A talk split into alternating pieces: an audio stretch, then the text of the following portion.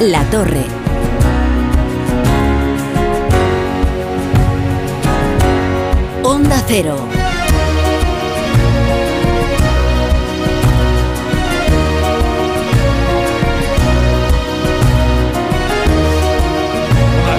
Dos minutos, a las nueve y dos minutos en Canarias. Eh, vamos a recoger los pedazos del día en la tertulia de La Brújula. Eh, nos ocuparemos de los decretos que se votan esta semana. ¿eh? Primera prueba crucial del gobierno de Pedro Sánchez en el Congreso de los Diputados y Carlos Puigdemont amenazando con tumbar esos decretos. Es más, exigiéndole algo absolutamente inasumible al gobierno algo que atenta directamente contra los principios sobre los que se funda la Unión Europea, como es la libertad de establecimiento de las empresas. Es que lo que dice Carlos Puigdemont es que hay que multar a aquellas empresas catalanas que se fueron durante el proceso ahuyentadas por su proyecto político y que ahora tienen que eh, regresar, al parecer, vía decreto o vía multa a Cataluña, pagando las consecuencias otra vez de las políticas de los socios de Pedro Sánchez.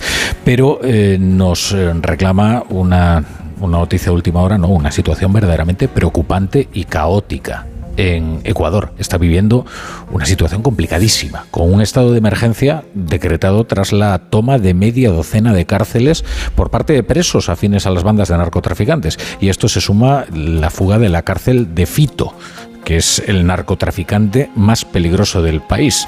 Acaba de publicar Daniel Novoa un, un tuit que dice, he firmado el decreto ejecutivo declarando conflicto armado interno e identifica los siguientes grupos del crimen organizado transnacional como organizaciones terroristas y actores no estatales beligerantes. Y cita a todas estas organizaciones. Águilas, Águilas Killer, AK-47, Caballeros Oscuros, Cron Killer, Choneros, Covicheros, Cuartel de las Feas, todo organizaciones que estarían poniendo en jaque al Estado de, Ecuador.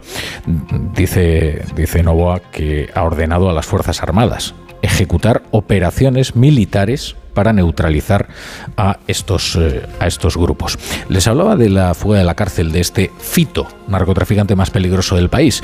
Su nombre es José Adolfo Macías Villamar y es el único fundador vivo de una de estas bandas, los Choneros, que controla el narcotráfico de la cocaína hacia América del Norte en alianza con el cártel de Sinaloa. Bien, esta tarde, seguidores de, de este Fito han asaltado una emisora de televisión local en Guayaquil y han interrumpido en pleno directo la emisión apuntando con armas de fuego a técnicos y periodistas.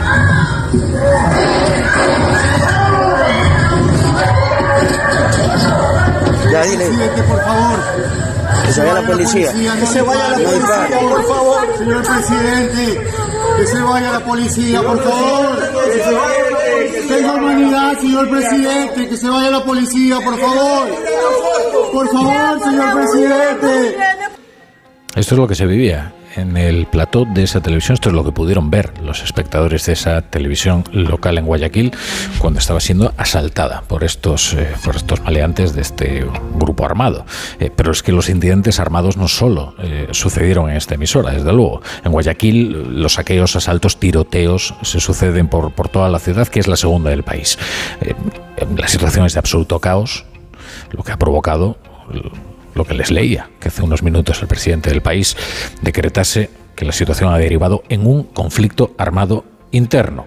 ¿Una, ¿Una, guerra civil? Bueno, desde luego los términos se parecen bastantes a los de una guerra civil, que es el Estado contra las bandas que pretenden eh, sojuzgarlo.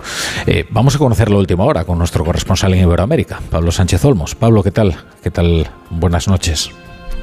Buenas noches, Rafa. Así es, todo apunta a que el asalto a los estudios de TC Televisión, que adelantábamos a las 9, formaría parte de una serie de ataques coordinados de los grupos criminales que, en su pulso contra el Estado, han desatado el caos en las principales ciudades de Ecuador. En estos momentos llegan noticias de ataques armados en la Universidad de Guayaquil, en centros comerciales, en vías públicas, en hospitales. Las fuerzas de seguridad han sido desplegadas en todo el país para tratar de retomar el control, mientras que en los estudios de TC Televisión, después de que los sicarios tomaran tomaran como rehenes a varios trabajadores, medios locales adelantan, eso sí de manera extraoficial, que el grupo armado ya habría sido reducido por la policía. En medio de este ataque sin precedentes, el presidente Daniel Novoa ha emitido un decreto de urgencia para declarar el conflicto interno a nivel nacional y catalogar a 22 grupos criminales como organizaciones terroristas, lo que autoriza a las fuerzas militares a neutralizarles como si se trataran de enemigos en un conflicto bélico. En paralelo, las distintas bancadas políticas han adelantado que aprobarán una amnistía general para los agentes que liquiden a estos criminales que han puesto en jaque a la sociedad ecuatoriana. Claro, decía yo que esto eh, suena casi a términos de conflicto, de conflicto civil. Eh, no sé qué consecuencias cabe esperar de este anuncio del, presidente del país, de que esto es un conflicto armado contra las bandas que tratan de, de sojuzgarlo, Pablo. Pues eh, Rafa, lo hemos visto en países vecinos como, como Colombia durante muchos años, eh, con las FARC y otro tipo de guerrillas como el ELN, ¿no? Se decreta un conflicto interno armado para autorizar al ejército eh, a actuar como si estuviera combatiendo a un ejército enemigo en territorio propio.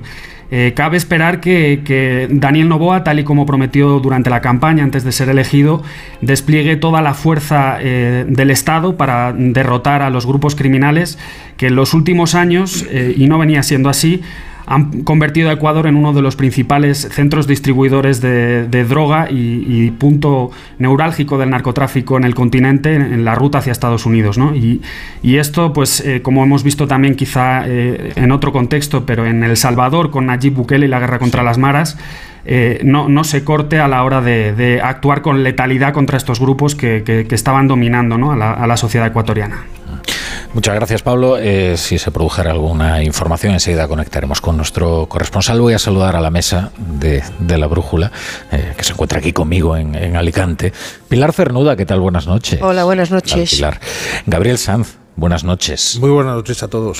Y Pablo Pombo, buenas noches. Eh, que lo son, vaya, eh, vaya sitio. sí, eh, sí, desde luego, aquí en Alicante, desde luego que sí. No, tenía pensado empezar, desde luego, el resumen de la actualidad por otro mm. asunto, pero manda la actualidad de lo que está ocurriendo en, Ecuador, que es verdaderamente preocupante. El relato de Pablo Sánchez Olmos es el de la descomposición de un Estado fallido. cuando el monopolio de la violencia no está en manos del Estado, sino que lo ejercen bandas armadas que campan a sus anchas e imponen su, ley de hierro en, las calles y en las cárceles, eh, pues eh, la verdad es que estamos ante una situación en la que mm, eh, se puede considerar a Ecuador casi un Estado fallido. Claro, es que esto no, no solo lo está viendo Ecuador, lo está viendo toda Iberoamérica, ¿no? el poder que está teniendo la presencia del narco. Ecuador es un país fundamental en las rutas para el tráfico de droga fundamentalmente los choneros que están vinculados a, los, al cártel de Sinaloa y también a los, a los albaneses. Eh, efectivamente, el pasado domingo, Fito, que es como es el alias de los choneros, que es uno de los un señor de la droga, eh, desapareció de la cárcel o sea, aquí estamos hablando de un capo del, del de un capo, Pablo Escobar, como, bueno, narcos, que conocimos, como narcos, es, esa lógica. El es el tal todos nos acordamos, ¿no? Eh, desapareció, parece que había dos uh, policías uh, involucrados en, en, la fuga.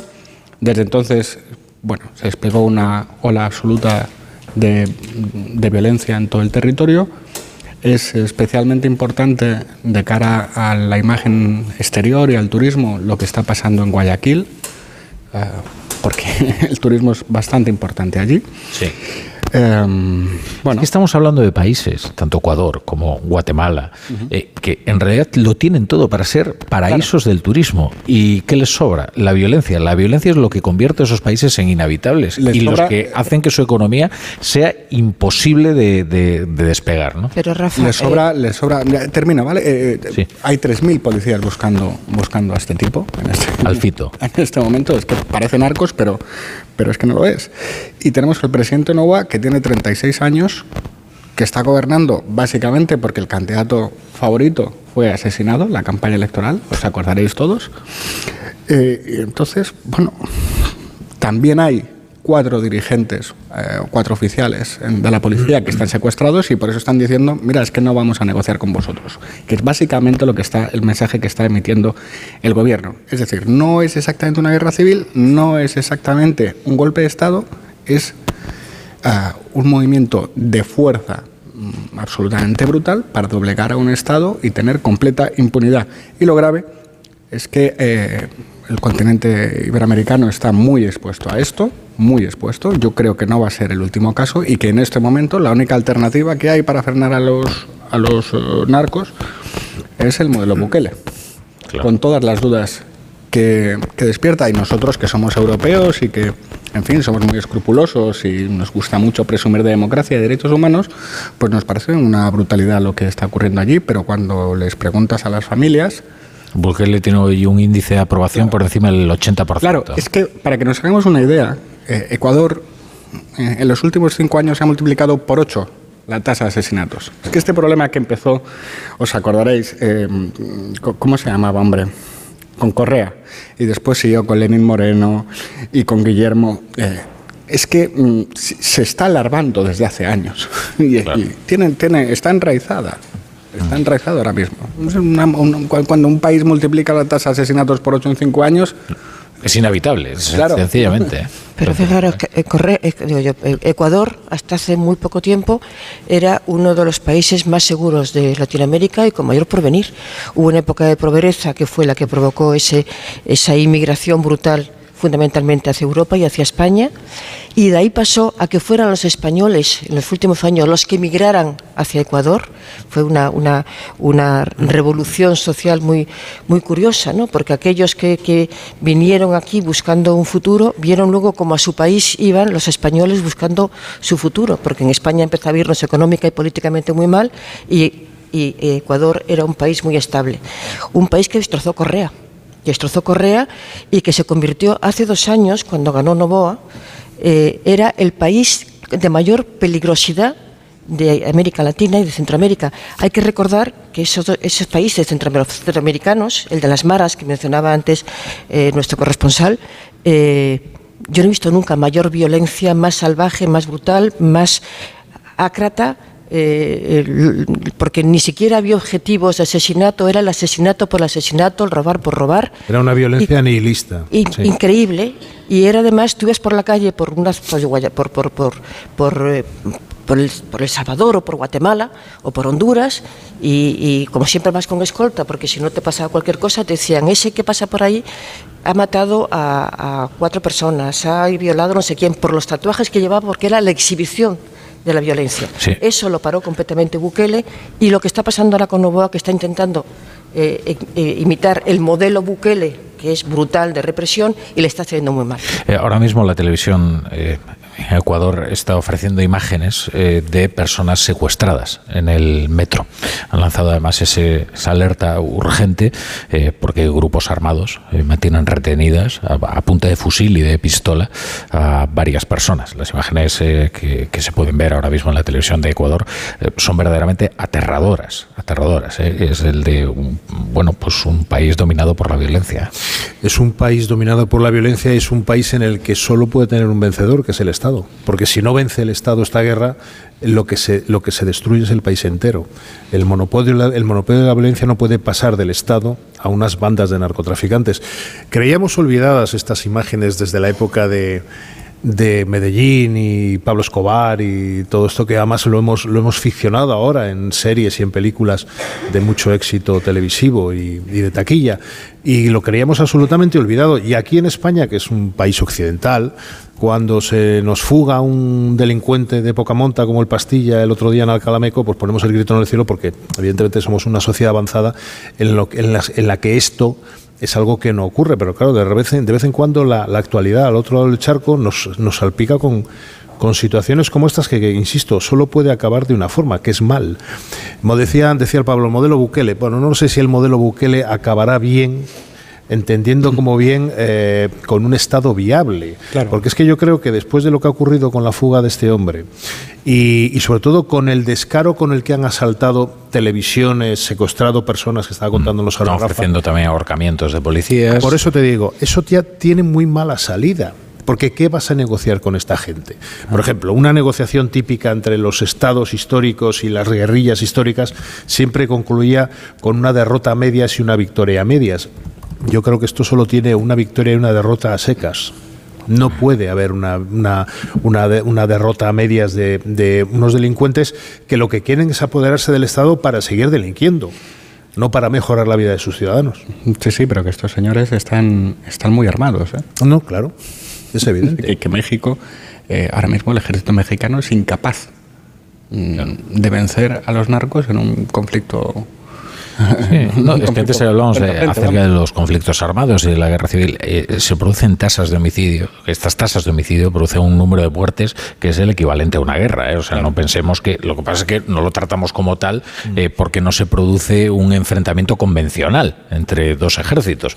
Pero la capacidad destructiva que tienen estas bandas de, de, criminales, y ya vemos que son muchas, bajo distintas denominaciones, algunas de ellas, claro, como son estas denominaciones tan macarras, ¿no? Pues eh, uno casi parece que se trata de unas bandas de maleantes, pero no, eh, son pequeñas milicias armadas que actúan, eh, actúan en las calles sembrando el, y con apoyo, apoyo institucional, porque mm. les apoyan gobernantes, jueces, comisarios, que ese es, es el drama de Latinoamérica, sobre todo de Centroamérica. Es, que lo que la implicación de los poderes del Estado en las bandas, en unos casos porque no tienen más remedios por las amenazas y en otras porque saben que ganan mucho dinero apoyando a los narcos. Es que lo que choca de lo que está ocurriendo en Ecuador hasta ahora es esa especie de joint venture entre, entre mafiosos. Porque normalmente son eh, competidores entre sí. Claro. Y la pregunta es, ¿quién, ¿quién ha facilitado este joint venture? Entre, entre los narcotraficantes, entre los mafiosos, por no hablar de la fuga del, del, señor este. ¿Qué hay detrás del Estado profundo que hay en todos los estados? ¿Quién está detrás de esto? ¿Y para qué? Pues los, los cárteles más grandes, con toda seguridad. Porque Ecuador es un país de, mm, que está en la ruta. No es un país que produce ni un país que vende. No, no, no es México no es Albania. No, lo que pasa es que la, droga destroza el mercado de la droga allí por, donde pasa. da igual que sea el país de destino que es un país de tránsito. Y luego pasa una cosa, ¿no? Cuando, cuando escuchamos nombres de bandas, ¿no? Como los que escuchamos. Claro, se puede hacer casi una comparación con, lo del con el terrorismo islámico, ¿no? Eh, de, hay una primera generación que es la de Bin Laden, hay una segunda que es la de la guerra de Siria y está la actual. Cada generación es muchísimo más violenta que la anterior. Mucho más violenta. Y además, no solo es que sea violenta, es que emplean las redes sociales, como hemos estado viendo con lo de Israel, para hacer una exhibición de la violencia. Sí. Ahora mismo las redes sociales están plagadas ¿eh? de imágenes que son eh, pavorosas. ¿eh? Entre ellas también unas amenazas al Estado y al presidente Novoa en concreto, al que dicen que si la policía o los militares tratan de ingresar en la cárcel, que está en dominio de los criminales, ejecutarán a todos los guardias. Eh, y lo hacen, por supuesto, con un vídeo mostrando a los guardias al más puro estilo del ISIS o de... Claro, es que nosotros que nos genera este shock ver, ver a las cárceles de Bukele con todo el mundo esposado y tal, que nos, nos parece muy, muy distópico, ¿no? Es que en las cárceles de Ecuador tenían el problema de que los, los que eran detenidos utilizaban la cárcel como base de operaciones. Hasta ese nivel de impunidad han llegado, ¿no? Eh, porque la corrupción también es importante, es que es otra forma de violencia. Es que esto empezó como un motín en las cárceles. ¿eh? Claro, claro. Tienen las cárceles en el que se hacen con el poder de la cárcel y ellos lo que quieren ahora es mantener ese dominio sobre los eh, centros penitenciarios. Las imágenes son tremendas, insisto. O sea, ahora mismo no se puede pisar la calle en, en Guayaquil.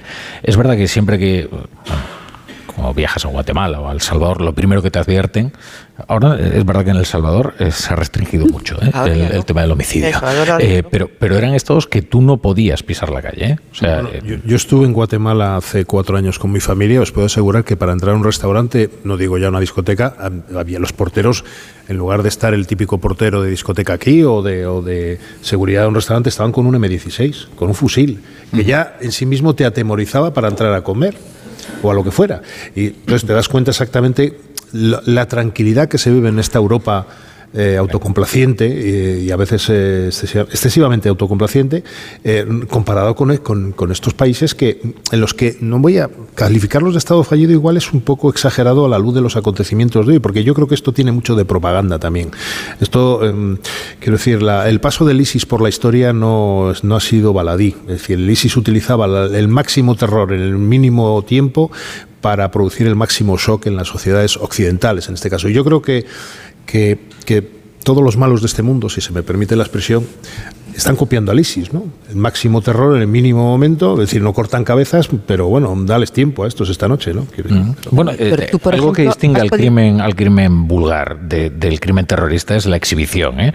El, el, crimen terrorista exige, eh, para diseminar el terror, que es su fin, eh, la exhibición de, de, los actos criminales, ¿eh? porque eso es lo que permite eh, el estado de shock en el que entran las sociedades. ¿no? Que eso es lo que decía yo antes de las maras las maras es terrible. Ahora Bukele se las ha cargado, por lo menos en, en El Salvador, pero cualquiera de estos países centroamericanos es que da miedo, ¿eh? Vamos, yo la única vez en mi vida que me ha parado un señor de escolta del hotel no me dejó cruzar la calle sola, cruzar la calle que iba a una perfumería que iba enfrente a comprar champú. Y vamos, me cogió, pero como si yo fuera una delincuente, pero ¿usted dónde va? Y yo, es que voy justo enfrente. Es imposible. Ahí me contaba gente que vivía allí que por supuesto en un supermercado no van solas, sino van con una escolta, pero gente como nosotros. Claro, pero... Es que, claro, yo por eso entiendo el respaldo tan enorme que tiene Bukele, porque eso ha desaparecido, por lo menos en El Salvador. Y en Honduras está la cosa más controlada. Claro. Y ahora es, ¿a dónde han ido todos estos? A Ecuador. Y el resto están los 20.000 que tiene la cárcel Bukele. Eh. Eso medio desnudos, con las manos atadas detrás y con la exhibición que antes hacían de los tatuajes que yo contaba antes, una gota de agua era que había matado a un niño, o sea, esos, esos cuerpos que hemos visto en las películas, en los reportajes, es su historia, la exhibición de su historia de violencia y de, y de, y de, y de gente sanguinaria absolutamente. Y eso es lo que está pasando en este momento en estos países latinoamericanos. Sí, eh, eh, lo que decía antes de, de las nuevas generaciones. Eh, antes, eh, el terrorismo hacía un gran acto espectacular, algo que no, no te permitía eh, parpadear delante de la televisión, ¿no? como el 11S, era una cosa increíble. Ahora, como la comunicación ha cambiado, el espectáculo ha transformado, y entonces ya no es algo que pasa en un sitio, es el terror descentralizado, algo que está pasando en muchos sitios que puede estar pasando en, en tu calle, en una calle como la tuya, que todo está pasando al mismo tiempo. Es que el, el modelo del, del 7 de octubre que vimos en Israel es muy real, porque además se transmite todo en tiempo real. Entonces, eh, ahora lo que haces es que no puedes dejar de, antes no podías dejar de, mirar la, te, la, televisión, ahora la televisión va detrás del móvil, ahora lo que no puedes es dejar de mirar el móvil. Y luego hay una lectura, Pablo, que deberíamos sacar en, España en particular y en Europa. Eh, durante, durante los últimos meses, años, hemos vivido estos episodios eh, de vez en cuando anecdóticos, pero que no lo son tanto, de peleas entre bandas rivales de adolescentes en, en grandes ciudades tipo Madrid. Madrid los Dominica Don't Play contra los eh, Trinitarios, mismo, etcétera, mismo. con una violencia mmm, absolutamente desconocida en nuestra cultura mmm, y que es nihilista por definición, no tiene una un, un fin, no tiene un fin político que era la violencia reconocible por nosotros, no estoy pensando en el terrorismo, sino en general. España tampoco ha sido un país ajeno a la violencia en los últimos dos siglos, pero sí ajeno a esa violencia nihilista entre jóvenes adolescentes que acaban de empezar a vivir que de repente se matan entre ellos por un pues una especie de reto personal y, y, y, de rito iniciático. Eso a nosotros nos era ajeno, lo veíamos de una forma un tanto exótica hasta que han empezado a aparecer por nuestros barrios, sobre todo de las zonas metropolitanas de las grandes ciudades españolas. Y ahora ya la policía está tomando seria, serias cartas en el asunto. Y yo, viendo lo que ha ocurrido esta noche en Ecuador, no quiero decir que, que lo que ocurre en Ecuador sea transportable o transpolable a España, no. Pero sí que tenemos que tener eh, cuidado en el uso racional de la violencia del Estado, el monopolio de la violencia, para erradicar ese tipo de comportamientos, porque todo lo que sea buenismo en el sentido de, bueno, eh, la violencia hay que comprender, etcétera. No, no, no, no, es que al final deriva en, en episodios como el que está viviendo Ecuador en esta noche. ¿no? Claro, por eso las, las personas adultas eh, compartimos sí. una, una doble responsabilidad. La primera es no estigmatizar a la población que proviene de esos países y la segunda, mm, en la manera en la que nos comportamos con nuestros hijos. Eh, mm. Quiero decir, eh, el reggaetón, por ejemplo, el reggaetón sexualiza. Y muchísimas de las cosas que estamos viendo, que están consumiendo nuestros hijos, en sus pantallas, incluso en las series que estamos viendo, eh, rinden culto a la violencia. mucha de las estéticas, de la estética con la que se visto nuestros propios hijos, es muy parecida a la de las bandas de delincuentes. Entonces nosotros tenemos que explicarle a nuestros hijos que lo que llevas puesto, lo que escuchas, no es inocuo. Eh, a ver, se están sucediendo las noticias en, Ecuador. Por supuesto, se está produciendo el asesinato de, guías y de, algunos funcionarios de la prisión eh, por parte de estos grupos que se han amotinado y que tienen el poder en varios centros eh, penitenciarios. Se ha reportado además un tiroteo muy cerca del Palacio del Gobierno en, Ecuador, por supuesto la policía también responde. El, Universo, que es el mayor diario nacional, eh, cuenta que la policía ha capturado a 13 de los sujetos vinculados a esa incursión que escuchábamos a las 10 de la mañana en el canal TC de televisión y que sembraba el pánico en el plató, en el plató de esta televisión local en, Guayaquil y que pudieron ver los espectadores eh, ecuatorianos. La situación es de verdadero caos. es que son continuas las, las noticias y además también la exhibición del fruto de esos crímenes, es decir, la exhibición de lo más crudo de esos asesinatos que se está produciendo a través de las, eh, de las redes sociales. Eh, forma parte del fin de la violencia, la exhibición de la violencia para diseminar el, terror y eso es lo que está ocurriendo ahora mismo en Ecuador, que está viviendo sus horas más, más delicadas.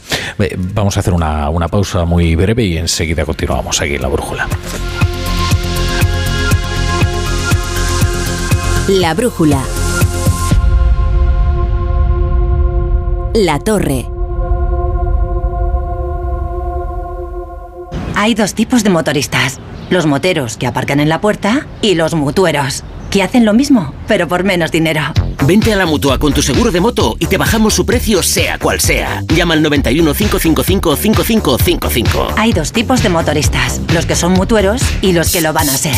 Condiciones en mutua.es. Buenas noches. En el sorteo del cupón diario celebrado hoy, el número premiado ha sido 92.291-92291. Serie 50050. Mañana, como cada día, habrá un vendedor muy cerca de ti repartiendo ilusión. Y ya sabes, a todos los que jugáis a la 11, bien jugado. Oye, Alberto, ¿tú tienes alarma? Sí, la de Securitas Direct. ¿Y qué tal? Es que estamos pensando en ponernos una. En mi bloque la está poniendo todo el mundo. Y me preocupa que si vuelven a robar, entren en mi casa. Ni te lo pienses. Por lo que cuesta, merece la pena vivir tranquilo. Protege tu hogar frente a robos y ocupaciones con la alarma de Securitas Direct. Llama ahora al 900-272-272. Tienes 30 segundos para imaginar, para imaginarte el futuro como te gustaría que fuese, para imaginarte el mundo, el tuyo, o el que heredarán las generaciones que llegan, un mañana en el que podamos hacer que las cosas sucedan. Imagínate lo que quieras, lo que te emociona, lo que podremos lograr. Si en los últimos 100 años la tecnología nos ha permitido conectar como nunca la vida de las personas, imaginémonos todo lo que seremos capaces de hacer en los próximos 100. Telefónica, imaginémonos. Mucha gente medita para dormir. A otros les recomiendan leer para conciliar el sueño. Nosotros queremos ser sinceros contigo. Si lo que quieres es dormir, escuchar Radio Estadio Noche no ayuda. ¿Qué le vamos a hacer? Es imposible pegar ojo, porque es imposible despegar la oreja. Disfruta sin descanso de la mejor actualidad deportiva y los debates más encendidos con Rocío Martínez y Edu Pidal. Cada noche a las once y media y siempre que quieras en la web y en la app. Onda Cero, tu radio. Soy de legalitas porque cuando no sé qué hacer me dan soluciones. Como cuando pagaba y demás por una valoración catastral incorrecta y me ayudaron a recuperar 4.000 euros. O cuando me explicaron cómo contratar a la persona que cuida a mis padres. Hazte de legalitas en el 900 y siente el poder de contar con un abogado siempre que lo necesites. Y ahora, por ser oyente de Onda Cero, ahórrate un mes el primer año. Si lo que te separa del universo digital de tus hijos son puertas que todavía están cerradas, ¿cuántas estás abriendo? El universo digital de tus hijos e hijas es todo un mundo. Más puertas abres, más lo entiendes. Descubre cómo en FAD.es. Con la colaboración de Fundación A3 Media.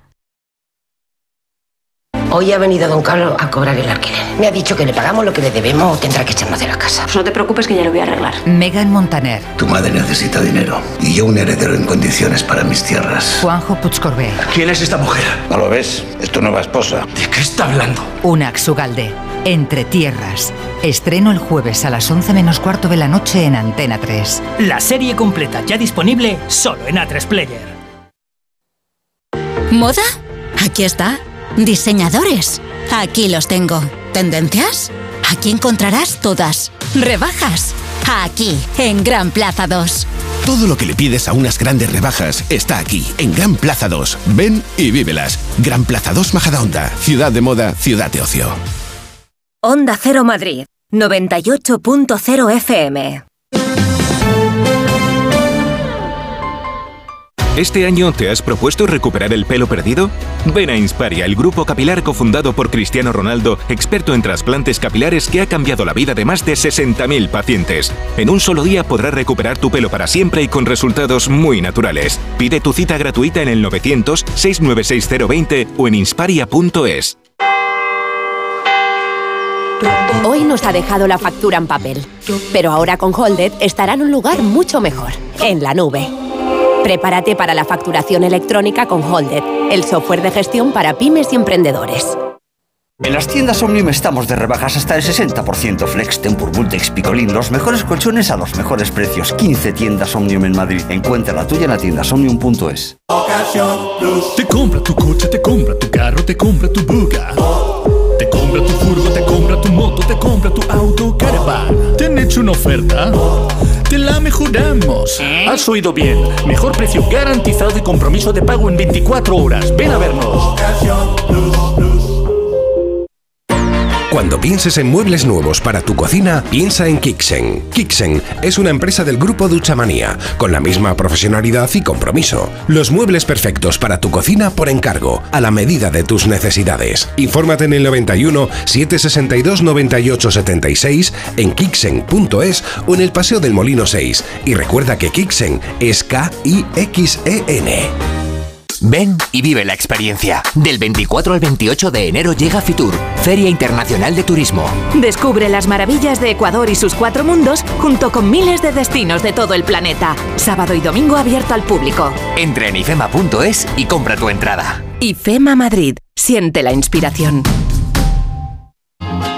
Es normal pensar que la radio hace mucha compañía, pero nosotros queremos agradecer la compañía que vosotros, los oyentes, hacéis a la radio. Porque cada día sois dos millones. Imagina si tenemos compañía, para rato, para 24 horas de contenido todos los días de la semana. Y no es de extrañar, porque entretenimiento tenemos para aburrir. Bueno, para eso justamente no. Ya, yo dejaba esta sección para divino. Estamos aquí para que el trayecto de vuelta a casa se os haga familiar, para que tengáis excusa para salir a correr, para que ese vuelo de varias horas se os pase volando y para que no dormir sea un sueño. Onda Cero, tu radio. Hoy ha venido don Carlos a cobrar el alquiler. Me ha dicho que le pagamos lo que le debemos o tendrá que echarnos de la casa. Pues no te preocupes que ya lo voy a arreglar. Megan Montaner. Tu madre necesita dinero y yo un heredero en condiciones para mis tierras. Juanjo Puigcorbé. ¿Quién es esta mujer? ¿No lo ves? Es tu nueva esposa. ¿De qué está hablando? Unax Ugalde. Entre Tierras. Estreno el jueves a las 11 menos cuarto de la noche en Antena 3. La serie completa ya disponible solo en A3 Player. Busco amor, salud y toda la felicidad del mundo. Y en las rebajas un poco de todo.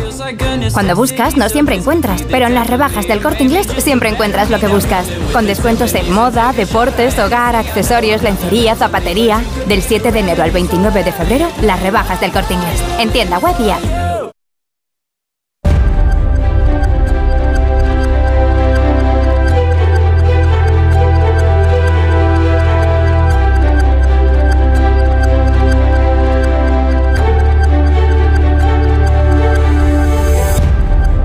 La brújula. Estamos en la tertulia de la brújula con Gabriel Sanz, con Pilar Cernuda y con Pablo Pombo.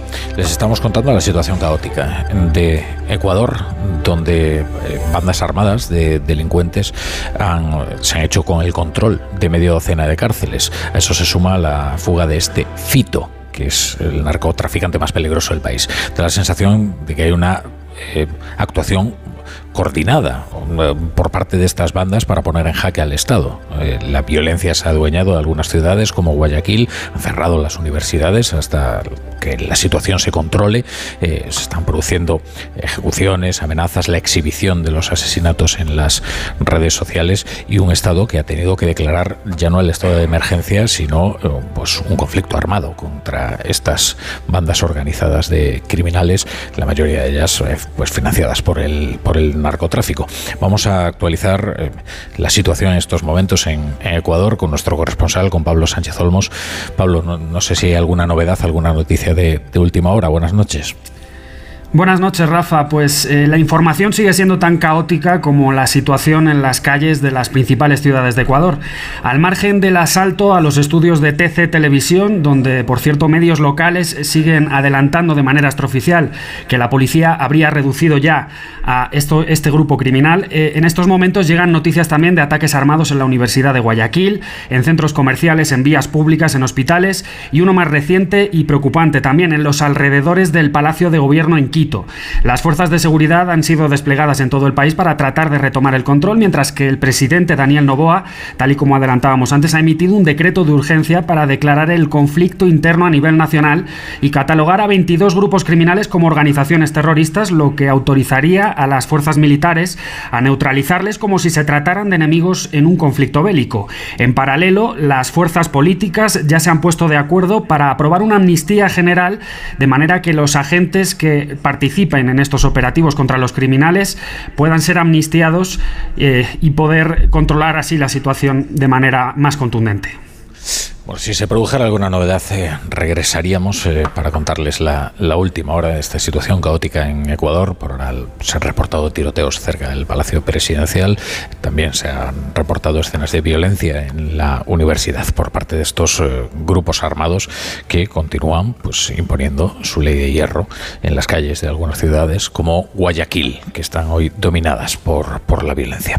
Bueno, vamos a continuar la, tertulia. Vamos a, vamos a, a regresar a España y a nuestros eh, debates nacionales, os voy a preguntar ya directamente si creéis que los decretos del Gobierno, esta prueba que va a pasar eh, Pedro Sánchez y su mayoría parlamentaria en el Congreso de los Diputados, eh, va a pasar la prueba o no, o, si finalmente Puigdemont cumplirá con su amenaza y tumbará los decretos. Oye, o si sale al rescate el Partido Popular de Feijóo, cosa que yo creo que parece improbable. O si tumba Puigdemont unos decretos y Podemos otros, que también es otra posibilidad. Yo lo que creo es que al margen de lo que ocurra mañana en la votación crucial del, Congreso, eh, lo que ha ocurrido en las últimas 72 horas, bueno, la última semana es performativo porque a mí lo que me sorprende de todo no es lo que no es el fondo de la cuestión, que los socios se le iban a revelar a Pedro Sánchez. Eso era algo que yo tenía descontado, pero lo, difería dentro de uno o dos años, a mitad de legislatura. Lo que no esperaba bajo ningún concepto es que se produjera en el minuto uno de la legislatura, porque es que además eso, eso eh, eh, lo que hace es eh, un retrato muy crudo de la realidad. A ver si me explico. Desde el 23 de julio aquí hemos vivido una suerte de coalición negativa hmm. para que Santiago Abascal no vicepresidiera ningún gobierno, particularmente el de Alberto Núñez Fijo. Pero como toda coalición negativa, las coaliciones negativas eh, se agotan en sí mismo, en sí mismas. Es decir, cuando el objeto de la coalición negativa, en este caso que Abascal no fuera vicepresidente de un gobierno de España, se produce y ya está conseguido, la pregunta es ¿y ahora qué? Y a partir de ahí cada uno de los actores, de los socios, ahora ocho, antes siete, que tiene Pedro Sánchez, digo ocho porque Podemos ha desgajado de sumar, pues tiene fines, intereses y estrategias diferentes. Y eso es lo que estamos viendo en las últimas 72 horas o en la última semana. Y entonces se le ha complicado el panorama al PSOE de una forma absolutamente yo creo que hasta inesperada para ellos. Preguntas, ¿qué va a pasar mañana? Honestamente no lo sé, pero ya da igual, Rafa, porque, mm. porque el daño a la marca y el daño a la estabilidad y la pregunta inherente a todo esto que hemos vivido, que es, ¿y vamos a estar así cuatro años? Esa ya está instalada en la sociedad.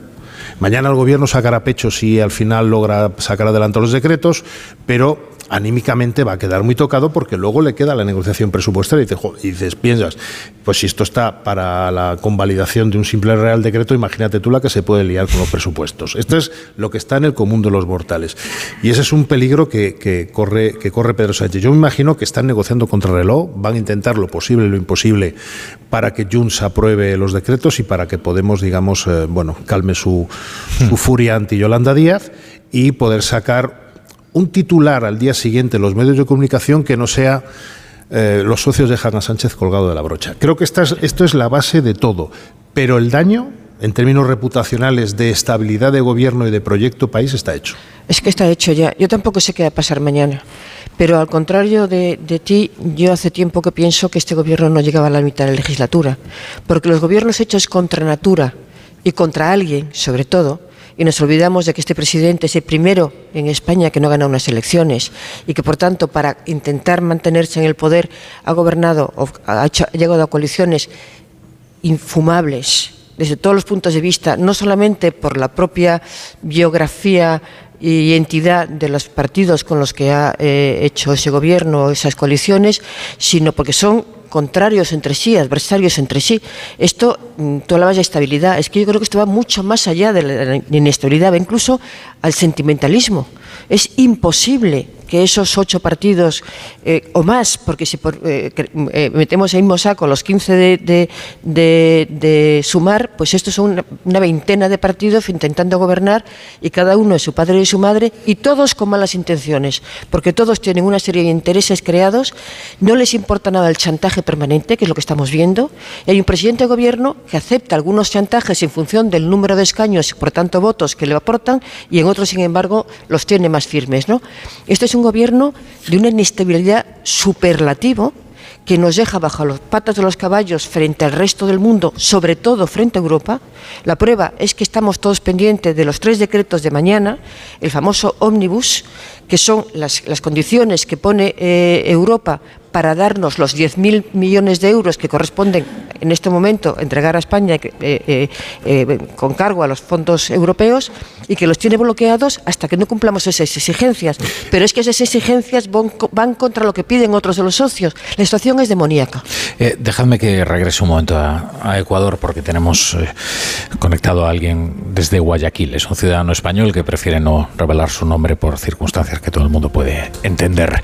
¿Qué tal? Buenas noches. En fin, es un deseo, no, no es. Eh, ¿Qué tal? Muy buenas. Buenas, buenas tardes. ¿Qué tal?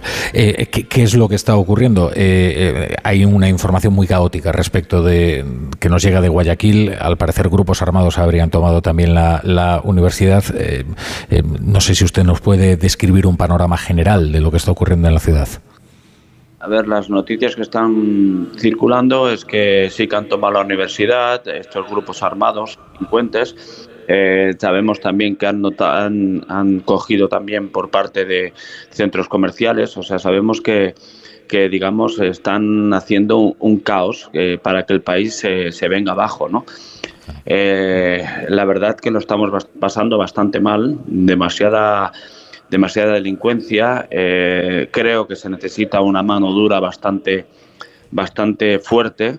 Creo que no tiene que, que, tiene que haber un, un, control y un castigo muy severo para este tipo de gente. Eh, y, la verdad que es que, que, lo estamos pasando mal, con mucho miedo, ¿no? Compañeros, amigos, familiares. Eh, todos, todo el mundo tiene mucho miedo a, lo que está pasando, porque no tienen respeto ni por nada ni por nadie estos, estos señores. Están quemando carros, están matando gente, están asesinando eh, guardias penitenciarios y, parece ser que, que, no, no hay un respeto. No, no sé qué más decir. Sí, eh, no, sé si lleva usted viviendo mucho tiempo en Guayaquil.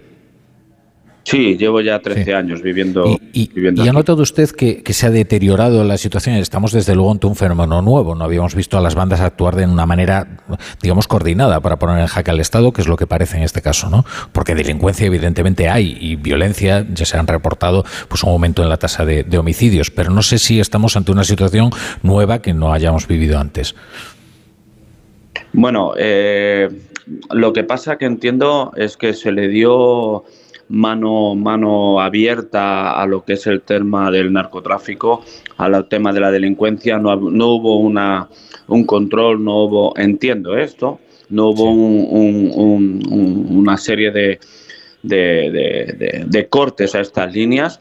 Y claro, eh, ahora pues los, el nuevo presidente, eh, pues el señor Novoa, pues entiendo que quiere cortar esto, pero claro, eh, están posicionados y les está cortando el grifo, cerrando el grifo, ¿no? Entonces tratan de mantener su, su, poder, ¿no? Claro, eh, claro Entiendo que eso se traduce desde luego en una mayor inseguridad, o sea, la vida allí eh, se ha deteriorado mucho, ¿no? Porque la inseguridad eh, lo que hace es convertir en inhabitables las, las ciudades y los países. Imagínese de casa al trabajo, del trabajo a casa y algún centro comercial, que es lo que está más protegido, hacer las compras necesarias del supermercado y para casa otra vez. Así es como estamos viviendo, ¿no? Y con todo cerrado, ¿no? Cuanto más seguridad, pues mejor para uno, ¿no? Claro. O usted no se permite más que mm, pisar la calle para lo imprescindible, ¿no? Exactamente, o sea, lo imprescindible, no, no, no te puedes arriesgar más, es muy peligroso, es muy peligroso. Entonces, también hay que decir que hay una serie de bandas, pero también está el clásico ladrón que también se aprovecha de la situación, ¿no? El presidente Nova se ha referido a algunas de esas bandas ¿eh? en, eh, cuando decretaba, digamos, la acción militar contra ellas. Está haciendo sus decretos para que esto para que esto se corte, pero claro, eh, es como todo, ¿no? Eh, tú puedes mandar a hacer algo, pero si la ley está en contra o la constitución está en contra de lo que tú puedes mandar, para el presidente también es un problema. Entonces, yo pienso que o todas las fuentes o todas las los partidos políticos están unidos en contra de la delincuencia o esto no se arregla. Eso está clarísimo. Lo que nos ha sorprendido es que se refiriera a ellas por su nombre, ¿no? Dice AK-47, Caballeros Oscuros, Chon Killer, Choneros, Covicheros. Eh, esos nombres son conocidos allí. Sí, sí, claro, los tigueroles, los lobos, hay unos cuantos, yo no, conozco muchos, ¿no? Porque yo no, no, no, rondeo este tipo de gente, pero, pero sí, ya se saben quiénes son, entiendo que ya se sabe, inclusive pienso que la policía tiene conocimiento, pero claro, si un policía detiene o dispara a un delincuente y el que va a la cárcel es el policía en vez del delincuente porque tiene todos los, los derechos humanos habidos y por haber, entonces, pues claro, también entiendo que la policía te tiene que, limitar, ¿no? Hasta, hasta qué punto puede hacer algo o no lo puede hacer. Es lógico, es lógico, ¿no? Y, este Fito que se, ha, que se ha fugado de la cárcel es un personaje, digamos, es una de esas personas conocidas, un delincuente conocido, alguien a quien rinde culto pues, por su violencia. Pues. Eh, personalmente lo que se tiene escuchado pues que es un jefe de banda, no, no es, es un jefe de banda, ¿no?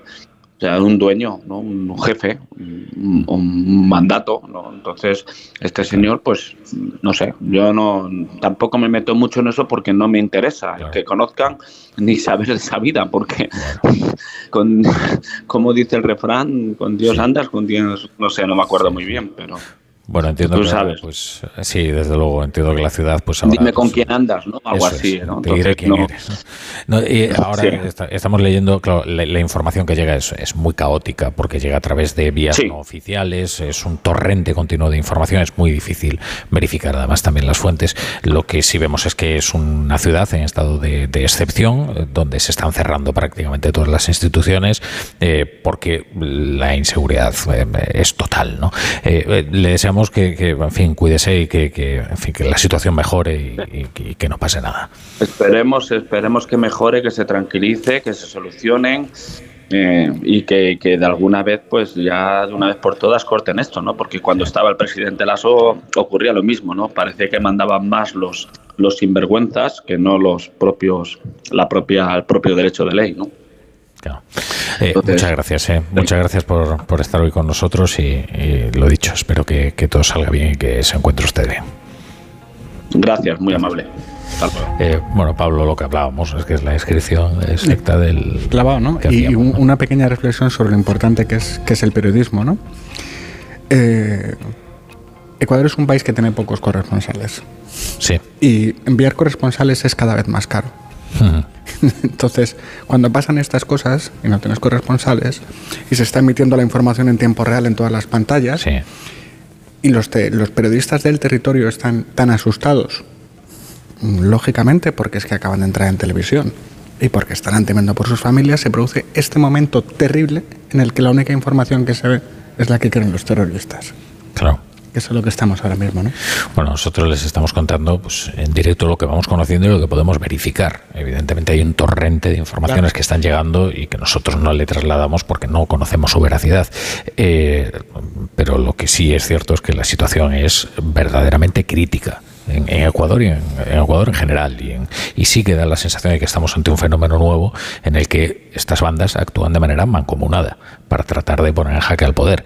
Eh, las bandas han utilizado la violencia en, Centroamérica, en Salvador, en Guatemala, las maras, eh, en Ecuador también, en, esta época reciente, eh, pero esta forma de actuar, extorsionando directamente al, al gobierno, amenazando con ejecutar a guardias en las prisiones, tomando algunos centros que tienen una enorme repercusión, como puede ser un plató de televisión o, una universidad, eh, pues eso desde luego no se había visto. Y sí queda la, la sensación de que lo que han hecho es eh, conjurarse para tratar de mantener sus cuotas de poder, sus actividades criminales frente a un gobierno pues que trata de atajar eh, pues sus actividades delictivas. Es que si para cualquier gobierno el hecho de que secuestren a un solo ciudadano ya es una crisis de primer nivel, Imaginaos lo que es saber que te están secuestrando policías, que te los están ahorcando, que te están entrando en la universidad, que te están entrando en los centros comerciales, que te están entrando en la televisión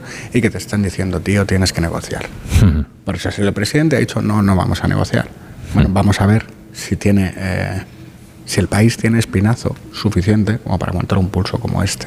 Bueno, les iremos contando, les iremos contando la, información según la vayamos eh, verificando lo ocurrido en, en Ecuador. Vamos a hacer nada, un descansito más y seguimos en la tertulia.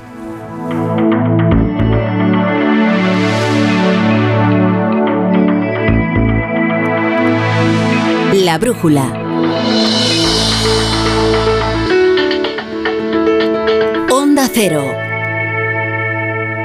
Hay dos tipos de motoristas, los moteros que se saludan por la carretera y los mutueros que hacen lo mismo pero por menos dinero. Vente a la mutua con tu seguro de moto y te bajamos su precio sea cual sea. Llama al 91 555 5555. Hay dos tipos de motoristas, los que son mutueros y los que lo van a ser. Condiciones en mutua.es. Mañana, descubre la historia de un artista único. Un musical de melenudos y un Cristo revolucionario. Que lo cambió todo. Te empeñas en hacer algo para lo que este país no está preparado. Antena 3 te ofrece en una emisión única. El mayor espectáculo que se ha hecho jamás en España. Los dos primeros capítulos de Camilo Superstar. Mañana a las 11 menos cuarto de la noche en Antena 3. La serie completa ya disponible solo en A3 Player.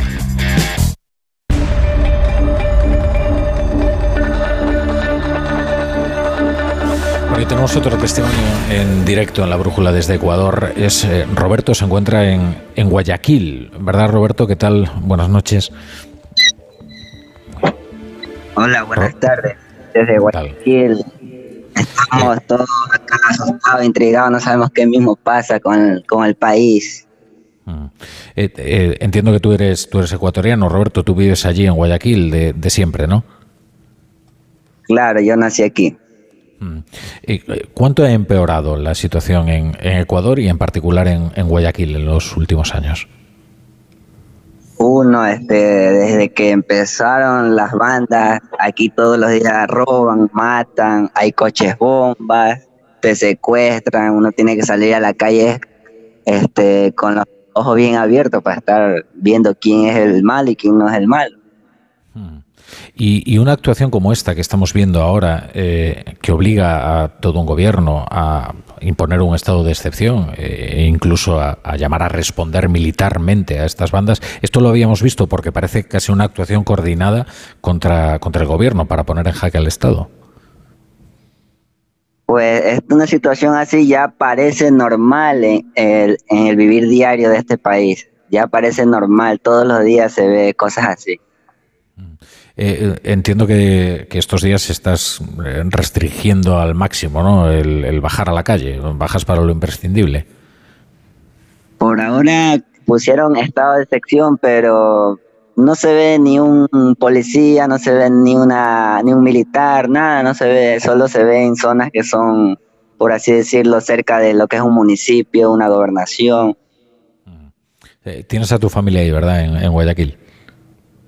Claro, aquí está con mi familia. Bueno, entiendo que la situación es, eh, en fin, es, eh, eh, ¿tienes noticia de, la universidad? las últimas informaciones que llegan aquí es que se ha, bueno, se ha detectado actividad armada en la, en la universidad, que han podido retener incluso a algunos alumnos. Este, sí escuché un poco en la radio que tenían, por así decirlo, cerrado la universidad, pero más para que no salgan más para que no salgan y estén resguardados mejor adentro que afuera, porque en la calle es un caos, la calle es un caos, todo el mundo está hecho una revuelta, están quemando carros, te están robando, todo ahorita es mejor estar encerrado en este momento. Bueno, Roberto, pues eh, en fin, eh, te deseamos que estés, que estés bien, eh, cuídate mucho, ten cuidado y a ver si la situación mejora cuanto antes. gracias, gracias por habernos atendido. Gracias a ustedes también. un abrazo. bueno, y se siguen sucediendo las, las noticias, esta vez en España. Hay noticias de Junts. es un tuit de Josep Lluís Alay. Josep Lluís Alay es conocido, conocido entre otras cosas por la trama rusa del proceso porque decían que era uno de los eh, contactos con, la trama rusa del Prusés y de ahí la dificultad de que entrase precisamente en la amnistía, porque provocaría enormes recelos en la Unión Europea, habida cuenta de la sensibilidad que hay respecto de la seguridad de la injerencia eh, eh, externa por parte de Putin y, bueno, lo natural. ¿no? dice Joseph Lluís no, no, no. Es decir, que no. a los decretos. Pablo Pombo. ¿Os acordáis de cuando comenzó la legislatura y fue el propio Sánchez quien la bautizó, ¿no? Al emplear la palabra muro, ¿no? Pues eh, parece que la legislatura del muro se está convirtiendo en el muro de las, lamentaciones, ¿verdad? Eh, va, a ser, va a ser duro eh, para los trovadores del sanchismo que ahora mismo no saben qué contar tienen el plan A, que es que esto sale, y tienen el plan B, que, consiste en decir que el culpable de todo es Feijó, que es un tipo antipatriota. Que bueno, que no es tan antinormal, que no es, que no, es tan extraño que el gobierno esté en manos, eh, en manos literales de unos señores que quieren romper el país y de, otros señores que están gestionando la herencia política de los terroristas, ¿no? De eso vamos. Entonces, para mí no, no, es tan importante saber qué va a pasar con la próxima votación. Eh, para mí la pregunta es si España se puede permitir el lujo de tener un gobierno que no pueda gobernar, porque ha externalizado su autonomía política. Entonces, si le votan que sí, pues a la próxima le votarán que no, porque la mafia tiene estas cosas necesita ejecutar sus amenazas para poder intimidar. Entonces, antes ¿tú crees que no le preocupa el decreto anticrisis a Carlos Puigdemont? pues le preocupa. Mira, te he reído como Pedro Sánchez en la tribuna, ¿te acuerdas de la sesión de investidura? ¿Cómo, olvidarlo? le, preocupa tanto como una proposición no de ley de agricultura en estos momentos. Carlos Puigdemont probablemente esté haciendo cuentas, esté echando cuentas y habrá dicho, bueno, vamos a ver, yo he negociado la investidura del presidente del gobierno sobre la base de una ley de amnistía que, visto lo visto, en el mejor de los casos me va a devolver a mi casa en 2025, como pronto. Y entonces está echando cuentas y habrá dicho, bueno, mm, para este viaje igual no hacían falta tantas alforjas. El grave problema que tiene el relato que ha iniciado el gobierno, si lo escuchábamos a Pachi López, pero también a otros ministros, que es el de acusar a Feijóo y al Partido Popular de deslealtad, es decir, aquellos a los que situabas extramuros de la democracia y venías a decir que tú eras el muro frente a ese bloque reaccionario, ahora quieres pides sopitas y quieres que te apoyen un decreto. ¿Cuál es el problema de ese relato? Que cuando mañana, si al final ese no, no, no de Alay se transforma en una realidad y los decretos caen, bien por los votos de Junts, bien por los votos de Podemos, bien por los votos del PP, bien por los votos de Vox, o por la suma de todos ellos, el titular del día siguiente no va a ser la culpa de Feijó, sino va a ser Sánchez se queda colgado de la brocha. Y eso lo sabe el presidente del gobierno, lo sabe la Moncloa. Sí, pero Sánchez se cree que los españoles somos idiotas. No, yo ¿Eh? creo que sabe que no. ¿eh? Yo creo que sabe que no. Y por eso está negociando en Pues extremis en estas cuenta últimas horas. es tomarnos por idiotas, porque repite desde prácticamente el día que tomó posesión que Fijó es responsable de todo lo malo que está sucediendo su gobierno y la acusa de no apoyar políticas de Estado y que no es un hombre de Estado. Vamos a ver, la política de Estado universalmente en los países democráticos es la política relacionada con la seguridad nacional, con la defensa y con la política exterior y la defensa de la Constitución. Esos son los temas de Estado. Entonces, que Feijó se niegue a entrar por el carrilito de decir sí buena a las exigencias al gobierno de una panda de delincuentes, porque nos estamos olvidando de que gran parte de los socios de gobierno de Sánchez son personas que han delinquido, ¿eh? tanto en el caso de Bildu como en el caso de los independentistas, condenados además.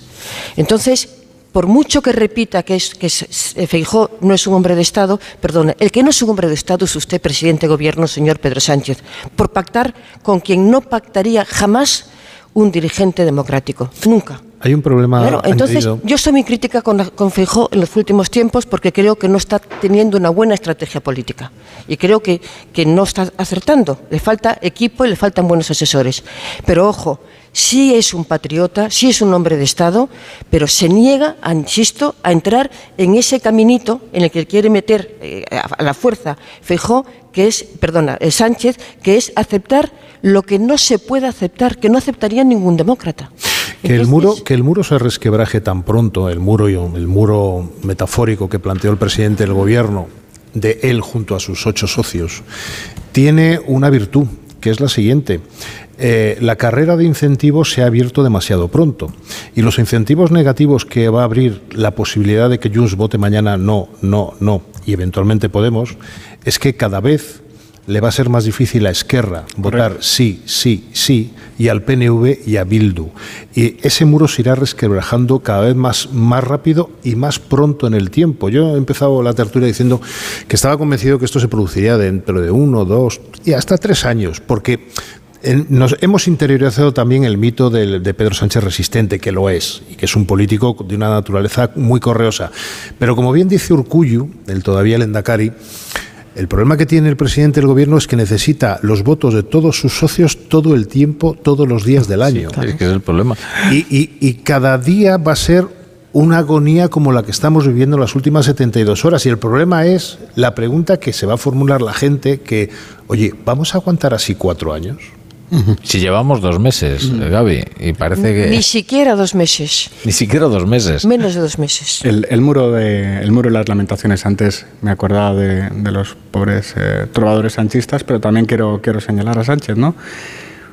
Porque mm, con mucha razón muchos, mm, muchas personas vienen hablando de la degradación que se está produciendo en nuestra democracia, pero es que al mismo, al mismo ritmo o al mismo tiempo viene produciéndose la degradación de Sánchez, que se está acelerando. Yo no sé qué deterioro va a ser más rápido. Creo que sí. Creo que va a ser más rápido el deterioro de Sánchez que el de nuestra democracia. Creo que nuestra democracia tiene pulso y creo que este gobierno no lo tiene porque de verdad es que tiene los órganos y las funciones vitales en manos de los adversarios de nuestro país. Además hay un factor añadido. eh, eh, ya no es solo, que es la complejidad de la mayoría, ya no es solo que tenga que convencer a Puigdemont, es que está Iglesias. es que está Iglesias. Eh, es que estos dos, estos dos eh, tipos eh, necesitan que se vea que Sánchez hará lo que ellos quieren que se haga. Necesitan que se vea. Por eso si esta vez pasa, la siguiente no pasará. Y luego hay una cosa, joder, me, me da muchísima Oye, lo, que, lo que ha pedido Puigdemont es directamente algo inasumible. quiero ¿eh? Quiero decir, porque por mucha voluntad que tenga Pedro Sánchez hay cosas que no va a poder hacer. Es decir, una cosa es la falta de escrúpulos, otra la omnipotencia. Tú no puedes ir contra los tratados de la Unión Europea y multar a las empresas que se quieran establecer. Sánchez no pudo frenar la marcha de Ferrovial a Ámsterdam. ¿Va a poder eh, multar a las empresas que no quieran regresar a Cataluña? Estamos de Pues- broma. Pues a lo mejor hablan de incentivos o lo que sea, pero, pero es que a mí me da mucha rabia cuando aceptamos las palabras porque sí. Oiga, vamos a ver, esto de las multas a las empresas que se fueron de Cataluña. Las empresas que se fueron de Cataluña ya fueron multadas y por eso se fueron de Cataluña. Esto es lo que pasó. Se crearon unas condiciones ambientales desde el nacionalismo tan insoportables para la convivencia, tan dañinas para la economía y, y tan nocivas para su propia credibilidad, para su propia viabilidad, que se tuvieron que marchar. No fue una fiesta. Nadie se fue de Barcelona haciendo la conga. Y, y, y ya me vais a disculpar porque parece que esto de los incentivos sí es algo aceptable. Y yo creo que esto introduce precisamente un incentivo indeseable, que es premiar al que lo ha hecho mal. Oye, de, la vida adulta consiste en asumir las consecuencias de tus actos. pero al mar- pero al Tú has hecho un proyecto que era enloquecido, te avisaron. Esto va a arruinar a esta comunidad. Tú has seguido hacia adelante. Y ahora, ¿por qué las empresas que se han ido a un marco estable, a lugares pues donde hay una seguridad jurídica. Aquí, por ejemplo, eh, p- que, que, que tiene un, un entorno predecible, de repente van a decir, no, eh, Valencia no. A, a Valencia no hay... Vamos a incentivar que usted vuelva a Cataluña porque usted no quiere volver a Cataluña. Primero eso no va a ocurrir, Rafa, pero por una razón evidente. Es decir, los que se fueron, se fueron, como bien ha descrito Pablo, porque era una situación de extrema necesidad. Estoy pensando en alguna entidad bancaria, no vamos a dar nombres, que te decía, oiga, nos fuimos porque había serio riesgo que de la gente sacara sus capitales. Y si ahora a esas mismas entidades se les fuerza a volver a Barcelona, habría un corralito. Y eso lo saben todos los dirigentes bancarios de este país. Con lo cual, lo peor que puedes hacer es forzar. Xavi, y luego las empresas extranjeras que quieran invertir en España, ¿qué seguridad jurídica le das al decir, bueno, es que aquí resulta que te están conduciendo directamente hacia, hacia Cataluña? Pero antes, antes que eso, antes de la libertad de circulación y de capitales en toda la Unión Europea, y como es la libertad, libertad de circulación de las personas, es que no podemos en 2024 crear otra vez una España de dos velocidades. España históricamente tiene eh, dos desigualdades, una de clase, que viene de siglos atrás, y otra de territorio. Hay territorios muy atrasados respecto a otros. Vamos a incentivar una España de dos velocidades a favor de un territorio rico como es Cataluña. Me da igual, digo Cataluña, Madrid, Zaragoza, Valencia. Oiga, mm, ¿qué proyecto de país queremos? ¿Esto se va a hacer para simplemente que un gobierno pueda agotar la semana parlamentaria? Ni Pedro Sánchez ni nadie es la medida de todas las cosas. Felipe González, el todopoderoso Felipe González, estuvo 13 años en el gobierno, se le acabó la baraca, que dicen los árabes, la suerte, y se fue. Lo mismo le pasó a José María Aznar, lo mismo le pasó a Rajoy, antes a Zapatero, y le pasará al presidente del gobierno. Y cuantos menos pelos en la gatera se deje él, se deje el PSOE y nos dejemos los españoles, mejor. Sí, además que estamos perdiendo inversiones importantes. Desde que desde 23 de julio aquí empresas que querían potenciar su presencia ya que ya, existe en España o bien nuevas empresas que miraban a España como posible eh, país eh, de acogida y de negocio, por supuesto, pues eh, se han echado atrás. Y lo que no es consciente González, eh, esto Sánchez además, es que hay una serie de países europeos en este momento que están en una situación de desarrollo muy importante, sobre todo desde los que, desde que han entrado en la Unión Europea, y muy apetecibles, muy seguros, muy estables y sobre todo que tienen eh, un- una, una defensa jurídica a las situaciones que en España en este momento no somos capaces de resolver. Llevamos 20 años, Pilar, 20 años, perdiendo poder adquisitivo respecto a la media Hombre, europea. hombre. En el año no- 2006, que fue el, el- el- el tope, digamos, del crecimiento económico español ininterrumpido, el famoso milagro económico del ochenta y tantos en adelante con, la, con, la, con el ingreso de España en la Unión Europea, Europea, sí. te- tuvimos, llegamos, llegamos a tener el 103% de la media europea. Hoy estamos en el 86 y hay países que hasta ahora eran impensables, tipo Malta, tipo Letonia, tipo Chequia, tipo Chipre, Polonia. que nos van a pasar. Portugal tiene el pasará. 80, el 80%. A nada que nuestros hermanos portugueses se apliquen, nos pasan. Y el problema es que tenemos un grave problema de productividad que requiere de pactos de todos los agentes sociales, políticos, empresariales y de todo tipo para volver a recuperar la senda de ese crecimiento que ahora mismo no tenemos. Pero Portugal en este momento está siendo país muy, muy atractivo para aquellos que querían invertir en España y que han decidido que no. Pero ese es el, real, el problema de la España real y de la Europa real, no el problema ficticio de unas demandas de un socio parlamentario, por muy importante que sea y por muy importante que sea el señor Carles Puigdemont. Sí, y que aquí, por ejemplo, parece que el presidente de gobierno se ha olvidado de la deuda y del déficit, que sin embargo es lo que más preocupa en la Unión Europea respecto a España. Es decir, estamos viviendo como en otro plano vital y las cosas van condenadamente mal. Hmm. Y nos damos cuenta todos en el, en el día a día, excepto el presidente de gobierno y sus socios, que siguen apretando las tuercas. Eh, muro de las lamentaciones. Eh, yo insisto, eh, me he acordado de los, de los trovadores sanchistas, me he acordado de Sánchez y pues quiero dedicar un cariñoso saludo a los pobres redactores de los argumentarios de Moncloa, ¿no? Y a los consumidores también. Claro, o sea, ¿cómo, cómo nos venden eh, la votación del sí o cómo nos venden la votación del no? Es que no, no es fácil, ¿eh? ¿Cómo evita la impresión de que Sánchez es un pelele en cualquiera de los dos escenarios? ¿Y cómo nos convencen de que castigar a empresas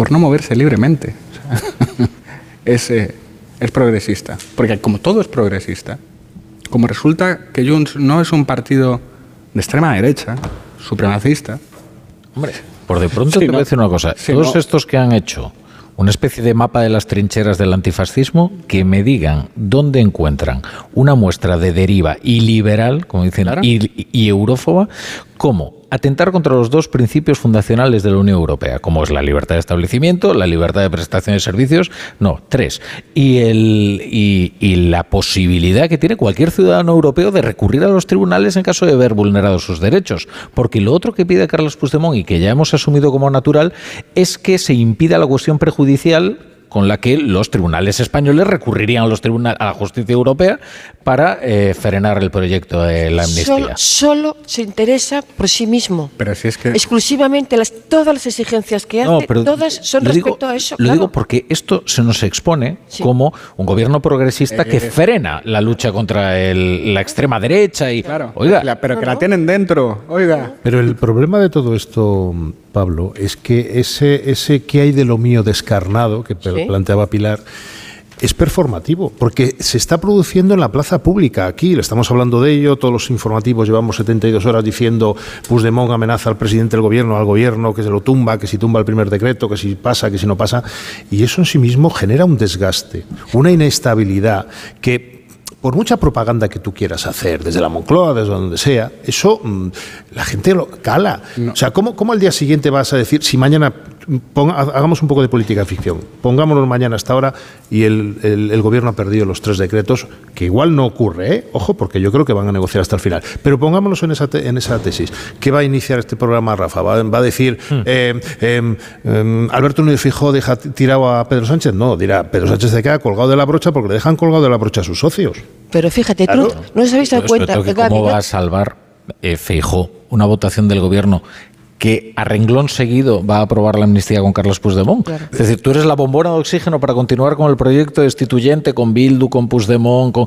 Estaría muerto el liderazgo de Feijó, porque Pero- es evidente que sus bases le penalizarían por ello. Es que además, cuando yo hablaba antes de Puigdemont, es que Pedro Sánchez y Puigdemont son iguales políticamente. Son dos perdedores, porque los dos son perdedores, Puigdemont también, y que su única obsesión es el poder. Son idénticos. Son capaces de cualquier cosa, uno para salvar el pellejo y ser amnistiado, y el otro para mantenerse en el gobierno. Perdedores los dos. Bueno, dejadme, dejadme hacer una, una última pausa y ahora enseguida leemos los periódicos. Ha publicado la Asamblea Nacional de Ecuador un pronunciamiento de todas las fuerzas políticas representadas en, en esa Cámara. Todas ellas se unen al gobierno, se conjuran para acabar con la violencia armada de estos grupos criminales que eh, se han señoreado por las calles de Ecuador y de algunas ciudades como Guayaquil. Dice, nos encontramos trabajando en unidad sin importar las diferentes corrientes políticas e ideológicas que representamos. La situación actual exige colaboración y cohesión. Expresamos nuestro respaldo a las Fuerzas Armadas, Policía Nacional y a todos los funcionarios encargados de cumplir y hacer cumplir la Constitución y la ley. Respaldamos las acciones realizadas por el Gobierno Nacional en materia de seguridad frente a la actual crisis. Recordemos que el presidente Novoa ha llamado incluso a responder militarmente a la violencia de estas eh, bandas armadas en el marco de un estado de excepción en el que se encuentra ahora mismo Ecuador. Y dice que como parte de la agenda parlamentaria hemos establecido como máxima prioridad la aprobación de normas en materia de seguridad que se encuentran en trámite, entre ellas la unificación de una serie de decretos para eh, garantizar eh, pues, la seguridad en la medida de lo posible y, sobre todo para mantener el, estado de, excepción. Eh, una pausa muy breve y leemos los periódicos.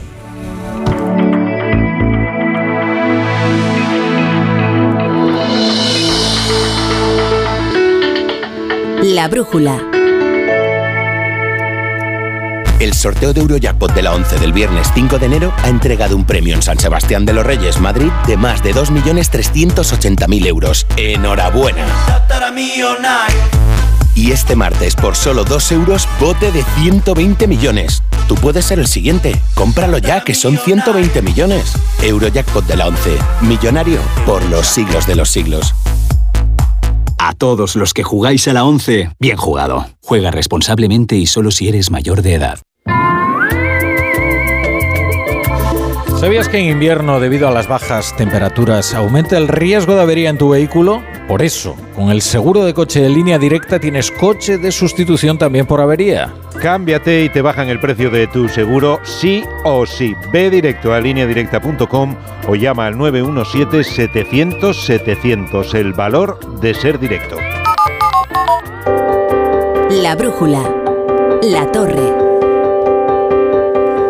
Bueno, y veo Juanjo de la Iglesia. Veo que el tema del día pues es el de los decretos del gobierno, ¿verdad? ¿Qué tal, querido Juanjo? ¿Cómo estás? Buenas noches. Muy buenas noches. Efectivamente lo es y algún tema más. El mundo abre con este asunto.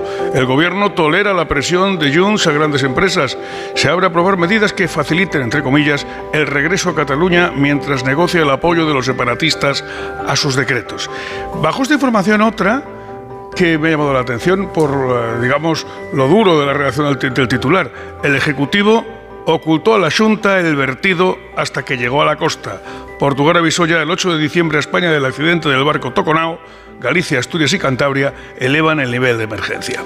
En el ABC, Mismo asunto, el gobierno no descarta multar a las empresas que no vuelvan a Cataluña para contentar a Junts. Los socialistas exculpan a los de Puigdemont mientras desprecian al PP por no darles un cheque en blanco para aprobar sus decretos. El presidente de la COE tacha de comunista la propuesta, en tanto que las compañías que salieron de la región tras el 1 de octubre callan. 20 minutos. Mismo asunto de nuevo. El PSOE valora incentivar, entre comillas, la vuelta de empresas a Cataluña para salvar los tres decretos. Y una buena noticia a una columna, aunque sea una buena noticia para Madrid, esperemos que sea una buena noticia que se extiende por toda España.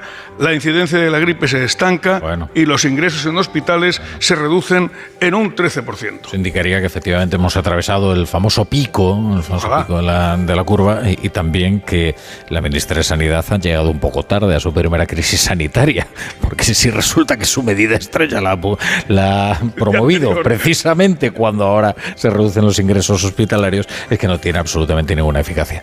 Eh, no sé si queréis comentar, por cierto, esto que señala el mundo de que el Ejecutivo ocultó a la Junta el vertido hasta que llegó a la costa, que también es una información que, veo en La Voz de Galicia, que había adelantado además ese documento, eh, que dice que Portugal ya había avisado el 8 de diciembre a España del accidente del barco Toconao dice, hay otro documento en el debate que dice que, eh, que, el armador había avisado a los gobiernos de Portugal y España, pero antes, incluso, el día 3 y que el gobierno no avisó a la Junta y, ahora les acusan de inacción. Y que Portugal sí avisó a España sin saber que ya había sido avisado por, por, eh, por el portavoz, que es como se tiene que actuar. Sin embargo, el gobierno, Moncloa, no avisó a la Junta. Es que en, en todas las gestiones de crisis, y los desastres ambientales son crisis, siempre se sigue el, mismo, el mismo método, ¿no? Primero detección, segundo la contención del problema, tercero el aislamiento de la zona y cuarto la recuperación y la superación. Entonces, ¿Qué sabemos respecto a la detección del problema? Pues ahora sabemos que el gobierno lo sabía. Y eso nos deja algunas preguntas razonables en el aire, ¿no? La primera, ¿qué se ha hecho desde entonces? ¿Qué ha hecho el gobierno desde entonces? Desde que recibió esa llamada. La segunda, ¿cuántas reuniones y llamadas se han celebrado entre las diferentes regiones, instituciones afectadas? Porque ya no es solo Galicia, ¿verdad? Ya está llegando a más comunidades. Y tercero, ¿por qué no se nos ha informado antes a los españoles? Hmm. Yo creo que se diluye en alguna medida la operación Prestige 2, si me permitís la expresión. Es decir, eh, vamos a ver, estamos en vísperas de unas elecciones en Galicia. Es que esa es la clave. Si no estuviéramos en vísperas de unas elecciones en Galicia, esto sería un desastre medioambiental. Ojo, importante y que hay que atajar cuanto antes en Galicia, en Asturias, en Cantabria y en Portugal, pero aquí todo lo contamina la, expectativa de que Alfonso Rueda revalide o no su, mayoría absoluta en, la Junta de Galicia. Y sobre eso se está montando toda la polémica de las últimas horas. Yo estoy convencido que, que desgraciadamente, eh, para el medio ambiente marino español y mundial, si, si, no hubiera elecciones el 18, el 18 de febrero en Galicia, el, el, número de portadas, tweets, eh, etcétera, presencia pública en las playas que empieza a ser un poco también, porque, a ver, yo reconozco que es importante quitar los plastiquitos de la playa y, y hay que limpiarlo hasta, hasta dejarlo aquello inmaculado. Pero hombre, no son cientos de miles de toneladas de chapapote claro. como había hace 22 Na, años en, la, las costas gallegas. Nada, nada que ver. Y eso al final también influye en el rédito político o no que se vaya a producir. Bueno, tenemos, acaba de llegar la portada del, diario El País. Claro, eh, decíamos antes, ¿cuál sería el titular que tú ofrecerías? Eh, el PP, bueno, ni siquiera el País le atribuye la responsabilidad al PP, claro. Dice, Junts y Podemos ponen a prueba la estabilidad de la legislatura, esas cuatro columnas. Dice, el gobierno negocia de forma agónica el apoyo de los independentistas. El PSOE estudia incentivos fiscales eh, para las empresas que vuelvan a Cataluña y luego está en portada una noticia de aquí, de Onda Cero de esta mañana, más de uno con Alsina, que es la matización de Feijó a su propuesta de disolver a los partidos secesionistas, que tampoco es que haya sido el anuncio más bollante del Partido Popular. Motivó una rueda de prensa de explicación de las explicaciones y luego es resulta que, que han tenido que rebajar. De entrada, Rafa, intentar eh, poner en cuestión la legalidad o ilegalidad de alguien con el que te has ido a tomar café en agosto es un hombre, poco complicado. Hombre. Vamos con el tiempo y con Chapo. Claro, pero...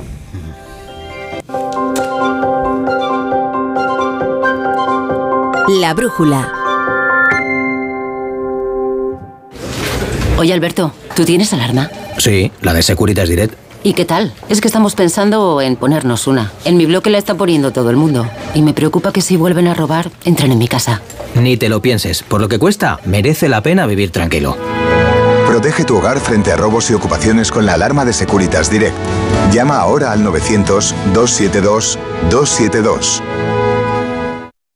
Mañana, descubre la historia de un artista único. Un musical de melenudos y un Cristo revolucionario. Que lo cambió todo. Te empeñas en hacer algo para lo que este país no está preparado. Antena 3 te ofrece en una emisión única. El mayor espectáculo que se ha hecho jamás en España. Los dos primeros capítulos de Camilo Superstar. Mañana a las 11 menos cuarto de la noche en Antena 3. La serie completa ya disponible solo en A3 Player. Ay, Roberto Brasero, cuéntanos el tiempo de mañana. Brasero, ¿qué tal? Buenas noches. Hola, Rafa La Torre, muy buenas noches. Oye, qué gusto de escucharos y qué gustazo va a ser ir a ver esa exposición. Y qué disgusto tengo de no haber ido hoy a Alicante con ah, vosotros, donde siempre pierdes. allí me lo paso muy bien y tengo buenos amigos. Y además hoy llevaríamos una buena noticia, la de la lluvia, sí, que van a llegar también a, a esas tierras, algunas, poquitas, esta madrugada. Mira, es un frente que está dejando lluvias en Andalucía, que también son necesarias. Estás discurriendo por Andalucía, dirección Murcia, Alicante, y ahí, ahí las podemos tener mañana quizá cuando comience el día muy temprano. Lluvias, nevadas en la sierra, pero muy poquito y además enseguida se marcha. Mañana este frente del sur se va a marchar pronto, pero va a entrar otra borrasca por el norte. Esa es la Dana. Y mañana en la mitad norte ahí se nos va a dejar más nevadas en zonas de sierra y zonas próximas. Cordillera Cantábrica a partir de 600 metros. País Vasco y Navarra a partir de 500, ¿ves? No es una cuota muy alta, a partir de 500, pero tampoco sea mucha la cantidad que se espera. Sí será algo más en Pirineos, ahí sí una buena nevada. Y en el sistema central a partir de 1000 metros, es decir, sierras de Madrid o Segovia. Mira, Por debajo de esas cotas, lo que nos va a caer casi en las mismas zonas, es decir, mitad norte y zona centro, es algo de lluvia o aguanieve que tampoco va a durar mucho, pero sí, sí, mañana, mañana paraguas. Mira, y en el caso de Cataluña, ahí sí van a continuar al final del miércoles y el jueves, Cataluña y Baleares, ahí van a notar más la dana, y el tiempo mañana a esta hora, por ejemplo, puede ser desde luego un poco más complicado, noreste peninsular. Pero el resto no. Lo que notaremos es más frío, Rafa, y apunta, hará más frío al final de la jornada que al principio. Normalmente al principio cuando tenemos las heladas, mañana van a ser como hoy, pero al final del día vamos a notar esa rasca y ese tiempo que desde luego vas a decir mañana a esta hora cuando hablemos, oye, pues ahora sí que parece mucho más invierno. Eso es lo que nos toca. Un día de invierno para mañana. Eso será porque ya haya regresado yo a Madrid, pero aquí el invierno no se nota tanto, ¿eh? no creas. Vamos a saludar a, a Chapo. ¿Qué tal, querido Chapo? ¿Cómo estás? Pues muy bien, Rafa La Torre, buenas noches. Vamos a echar el cierre, el cierre, este día tan intenso. ¿Qué traes ahí anotado en el cuaderno, Chapo? Pues hoy traigo anotado que vosotros estáis allí, tan campantes en Alicante, y yo aquí acordándome del día en que nos hicimos fuertes con don Lorenzo Díaz, en la barra del No Manolín. Hombre. Y me entra la nostalgia. Ahora que todos son gastrobares y horteradas de esas, ¿eh? Y se mueren los amigos. Por aquí se han dado las medallas de las bellas artes. ¿eh? Habiendo otorgado más de 30, no le ha caído ninguna a la tauromaquia. Ni un torero, ni un ganadero, banderillero, músico, fotógrafo, poeta relacionado con la tauromaquia ha merecido uno de los decenas de reconocimientos. Igual es que los toreros han estado muy mal, esos desgarramantas.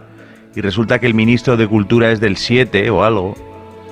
Dice que no dan medallas eh, porque al ministro pues de su mar no le gustan los toros, lo sospechan.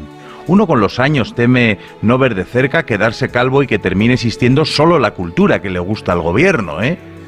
A Urtasun no le gustan los toros, a otros no le gustarán otras cosas. ¿Acaso deben ningunearlas desde la gestión pública? Pablo Iglesias, que se cortó la coleta, como sabéis, aborrecía a los toros y dijo que no se sentía cómodo en un país en el que los toros eran cultura. La cultura no debe ser cómoda, justamente porque la cultura no es un sofá, es provocación, es sacudida, es lo que quieras, pero cómoda no. Yo este año le hubiera dado un, al menos una medalla al Baltasar Torero de Sevilla. Su performance resultaba de lo más provocante. Uy, se nos ha caído, Chapo ha tropezado y se ha caído. Pero como, justo cuando le estaba dando la medalla Sí, sí, sí. a Baltasar, bueno, chapo, pues sé que- bueno, pero ahí queda ¿eh? esa medalla. Ya nos ha contado que se hacía fuerte en la barra del No Manolín, que es a lo que venía él. Y montaditos de chacina. Ay, ha vuelto, mira, mira, ha vuelto. Sí, sí, no, he vuelto, he vuelto. Hasta Vengo a reivindicar el Baltasador pintado de negro de Sevilla, ¿eh? Que le den una medalla a él. Hasta mañana, Chapu. Siempre amanece. Bueno, eh, les voy a contar una cosa. ¿eh? Nosotros agradecemos mucho a, a todos los amigos de La Brújula y de Onda Cero que han venido y han llenado este, eh, este auditorio del Museo Arqueológico durante todo el día. Ahora que los buenos buenos son los que se han quedado hasta el final. O sea, esto ya es el oyente heroico, o sea, que, nosotros eh, abrazamos pues, uno a uno, porque y aquí hay muchos de ellos que se han quedado. Muchas gracias por, por soportarnos durante tantas horas y nos hemos sentido muy bien tratados aquí. Muchas gracias a todos. Muchas gracias. Y como la radio sigue, la radio sigue, nosotros tenemos cosas que hacer ahora, eh, hacernos fuertes por ahí. Y así que les vamos a dejar con la mejor compañía, que es la del Radio Estadio Noche, la del Radio Estadio Noche y el mejor deporte en la sintonía de, de Onda Cero. La brújula. La torre.